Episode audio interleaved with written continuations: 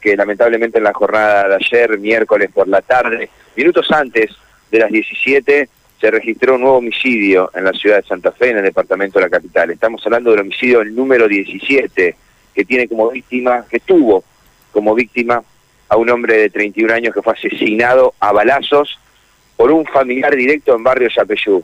Estamos hablando de su primo. Esto ocurrió cuando en una álgida discusión entre estas dos personas, bueno, recibió dos impactos de armas de fuego, un joven de 31 años, identificado como Alexis Diego Iníguez, el atacante de esta persona, el primo, familiar directo, tras los disparos, vecinos observaron que esta persona salió en fuga raudamente.